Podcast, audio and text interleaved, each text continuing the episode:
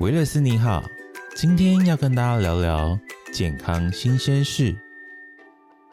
健康新鲜事，你的健康，我的事，让营养师为你的生活带来新鲜活力。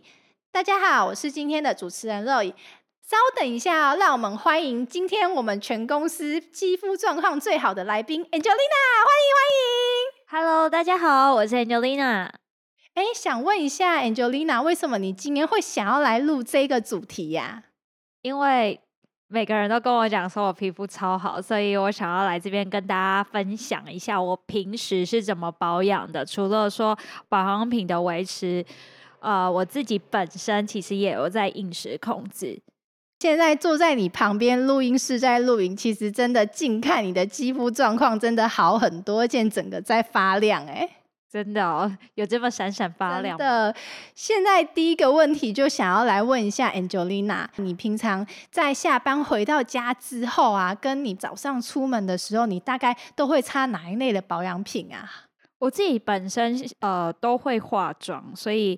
没化妆的话，我也会擦防晒。所以回到家第一件事情就是卸妆，卸妆非常重要，我就会把它卸干净，然后再上一些保湿的呃保养品这样子，或是有时候。可能一三五都会敷一下面膜，对，然后敷完面膜还会擦个乳霜这样子。其实我蛮好奇的，因为我之前有听一般人讲说，是不是化妆会比较伤肌肤，还是说其实不太会？我说实话，化妆多少难免会，但是我觉得上班多少一定都会有需要啊，所以你说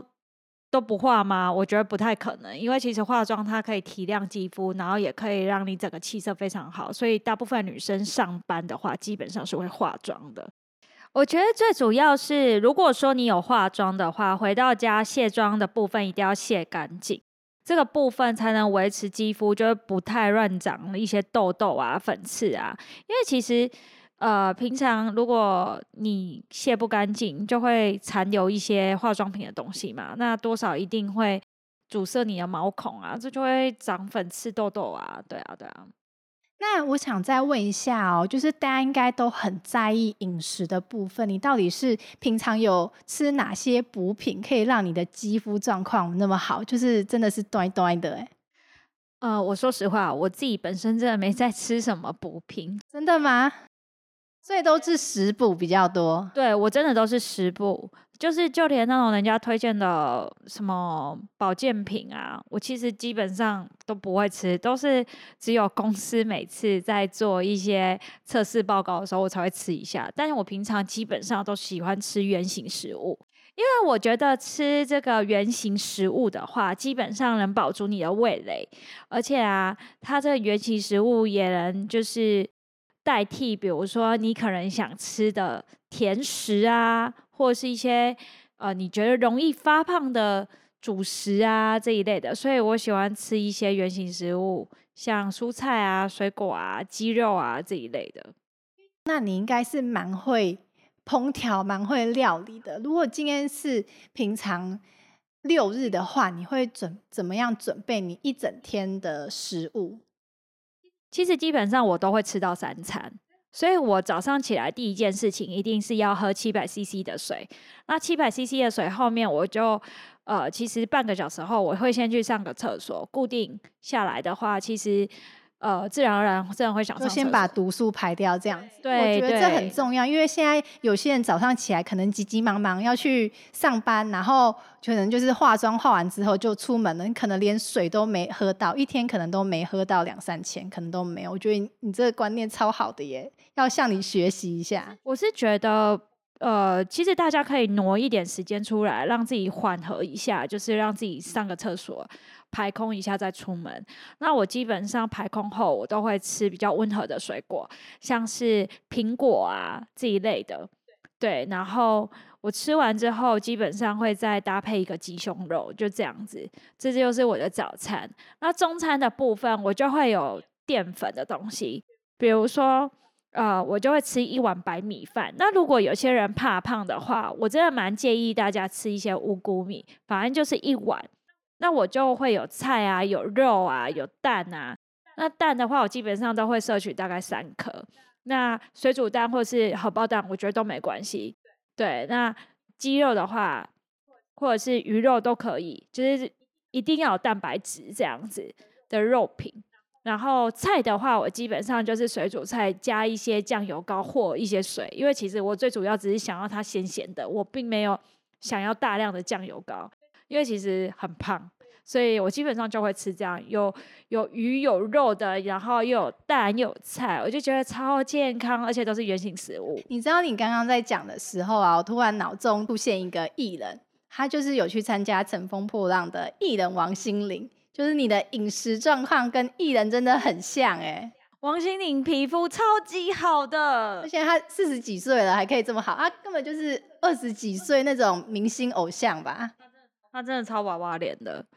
我是觉得平常真的要吃健康一点，然后真的能让皮肤啊、身材都可以一起顾到，我觉得蛮不错的。然后我接着再分享一下晚餐我都吃什么。其实晚餐的话，基本上我都会喝比较液体的东西，比如像可能鱼汤啊，或者是喝一些果汁、蔬果汁。就有时候可能觉得自己菜吃的特别少，就会搭配这个水果一起摄取。那我基本上不太会自己在那边切水果，然后这样子直接吃，因为我觉得会耗掉好多时间。其实打成果汁，你一次就喝个一两杯，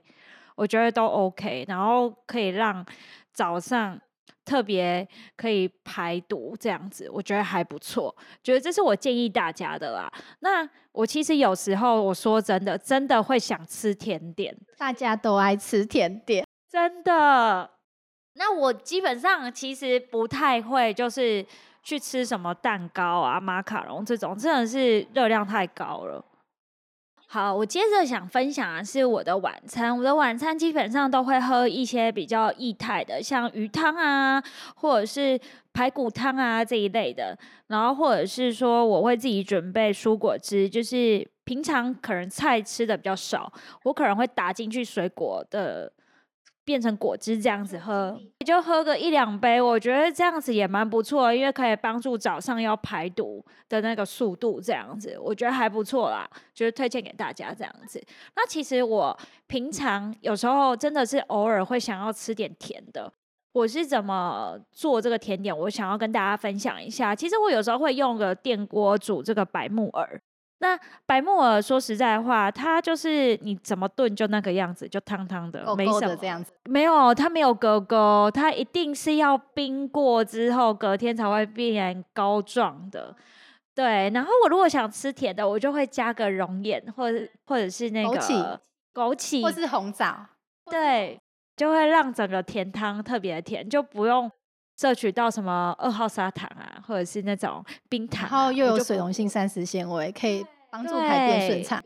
对我就不太吃糖类的，就自己找一些食材去添加这样子。真的好健康哦！那我这一个礼拜我回去也要煮一下，而且它一次可以煮很大锅，就只要少少一少少的一点就可以煮一大锅，然后就可以煮好之后你。分装冰在冰在冷冻，然后要吃的时候就直接拿出来，我觉得超方便的哎，真的，我觉得很推荐大家，如果想吃甜点，煮个白木耳，便宜又好吃。然后我想要分享一下，其实我有发现一个问题，因为我以前也是就是很容易长痘痘，就是在高中的时候，那因为那时候就是要考那个那时候是大学，应该是学测吧。然后因为那时候就考试嘛，就是要要准备，所以我几乎每天就是去那个超商喝拿铁。那因为拿铁里面它有牛奶，所以我发现那一阵子准备考试的时候，就是因为压力大嘛，除了会容易长痘痘之外呢，然后又加上我喝牛奶，就但是那时候我就一直没有发现。然后就是我妈一直带我去美容师那边，然后一直就是挤痘痘这样子，可是痘痘还是一直长。然后后来我就发现说，是不是我喝牛奶的频率太高了？后来我就把它停掉，学习喝黑咖啡这样子。结果发现我长痘痘的那个频率就减少很多，就是淡很多这样子。然后后来就是因为大学嘛，就是有去念那个营养学，我后来才知道说，其实有些人对牛奶里面的一些激素就比较容易。比较容易敏感，就它会让我们身体里面分泌的雄性素比较多，所以它就会让皮脂腺分泌啊，就很容易出油啊，就容易长痘痘。所以我觉得如果有长痘痘的朋友，你可能要去检视一下饮食当中是不是有吃到一些乳制品的食物，像牛奶啊，或者是玉米浓汤里面，然后或者是意大利的白酱里面，其实它也有这些含有乳制品的成分。嗯嗯嗯，我自己本身的饮食控制，其实基本上都会少摄取牛奶，因为它其实是脂肪性特别高的。那加工食品像起司，对，牛奶跟起司是很容易长粉但是的焗烤又超好吃的，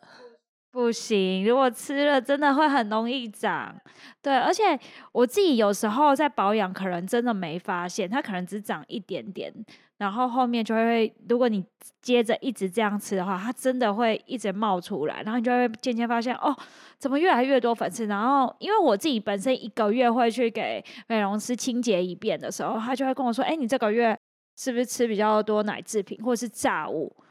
所以导致你那个皮肤这个月有比较多粉刺哦，它就会提醒你。所以其实我自己也知道说要尽量吃清淡一点，因为呃太容易长粉刺跟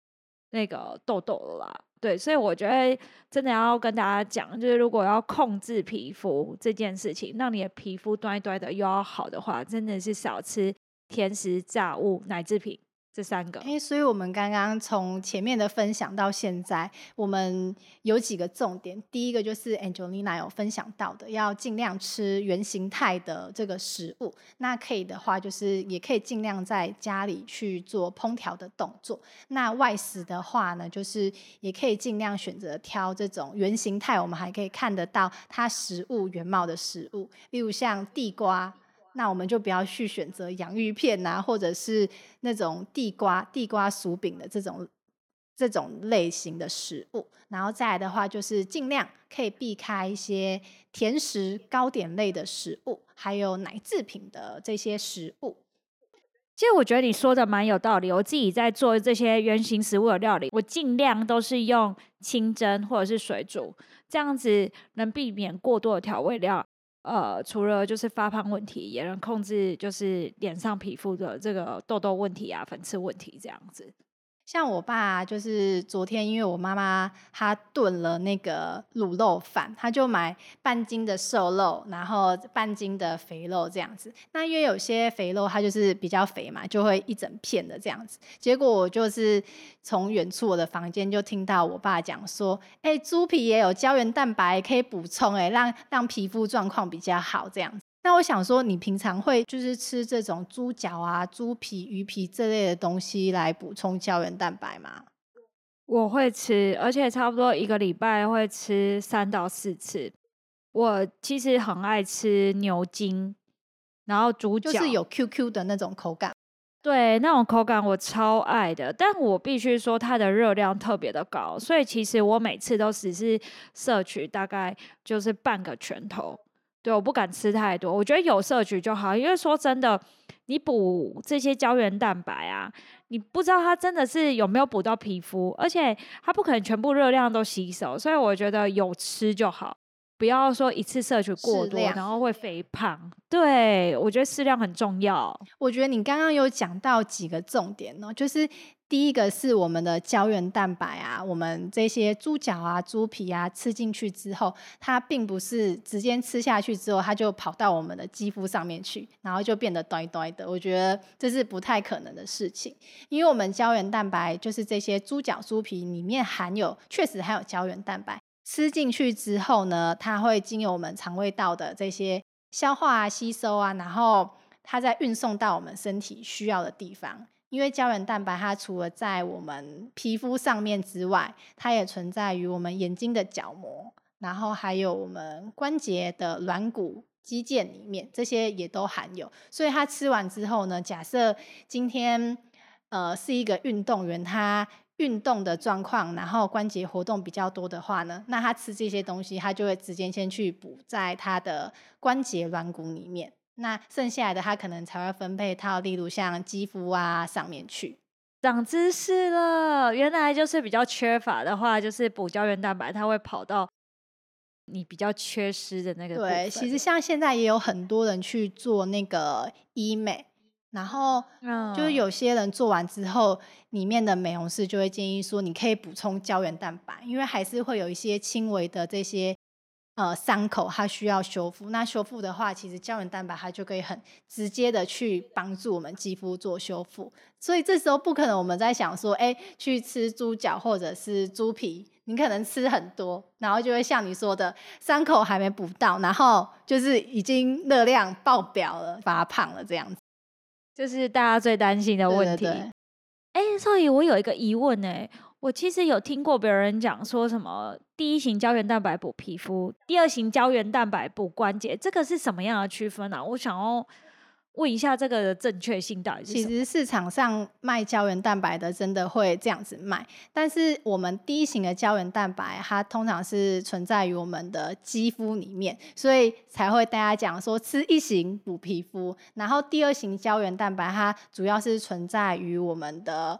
呃，就是鸡胸软骨里面，但是这两个差别只是说，第一型胶原蛋白它是来自于我们鱼皮呀、鱼鳞啊萃取出来的，它确实是在第一型里面。但是第二型的胶原蛋白，它是从一些鸡胸软骨里面去萃取的，所以它们的差别只是说萃取的部位。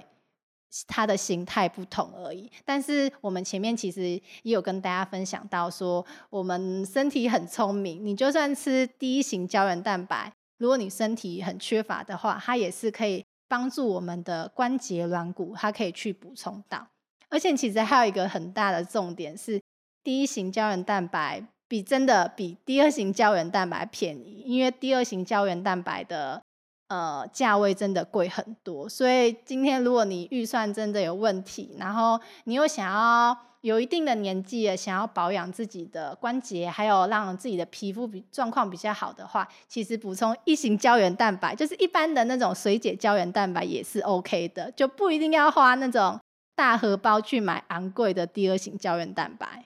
我现在听下来的感觉是，大家要赚多一点钱买第二型吧。而且现在市面上的第二型胶原蛋白补关节的，真的效果蛮好的。因为第二型胶原蛋白它也可以用在那种像有些人有红斑性狼疮啊，就是呃类风湿性关节炎这种自体免疫的疾病。那第二型胶原蛋白它可以直接去调节我们肠道发炎的讯号，就可以让这些关节疼痛的这些讯号不会这么明显。所以真的，如果是一般保养的话，其实也不一定要吃到这么贵的第二型形态的这个胶原蛋白。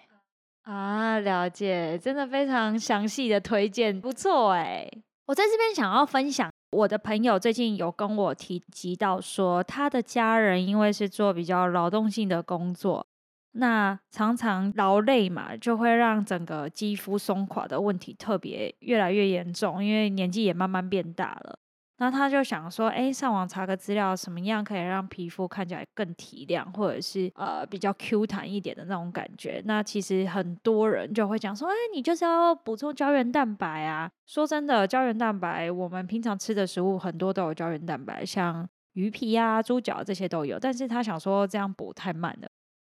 保健食品最快嘛，他就整个浓缩在这个记忆力定状里面，所以他就想说好，他要去买，买了之后。他吃了，他发现不是补到皮肤，诶，是补到这个他的酸痛的问题，因为他平常其实劳动性特别的多的这个工作，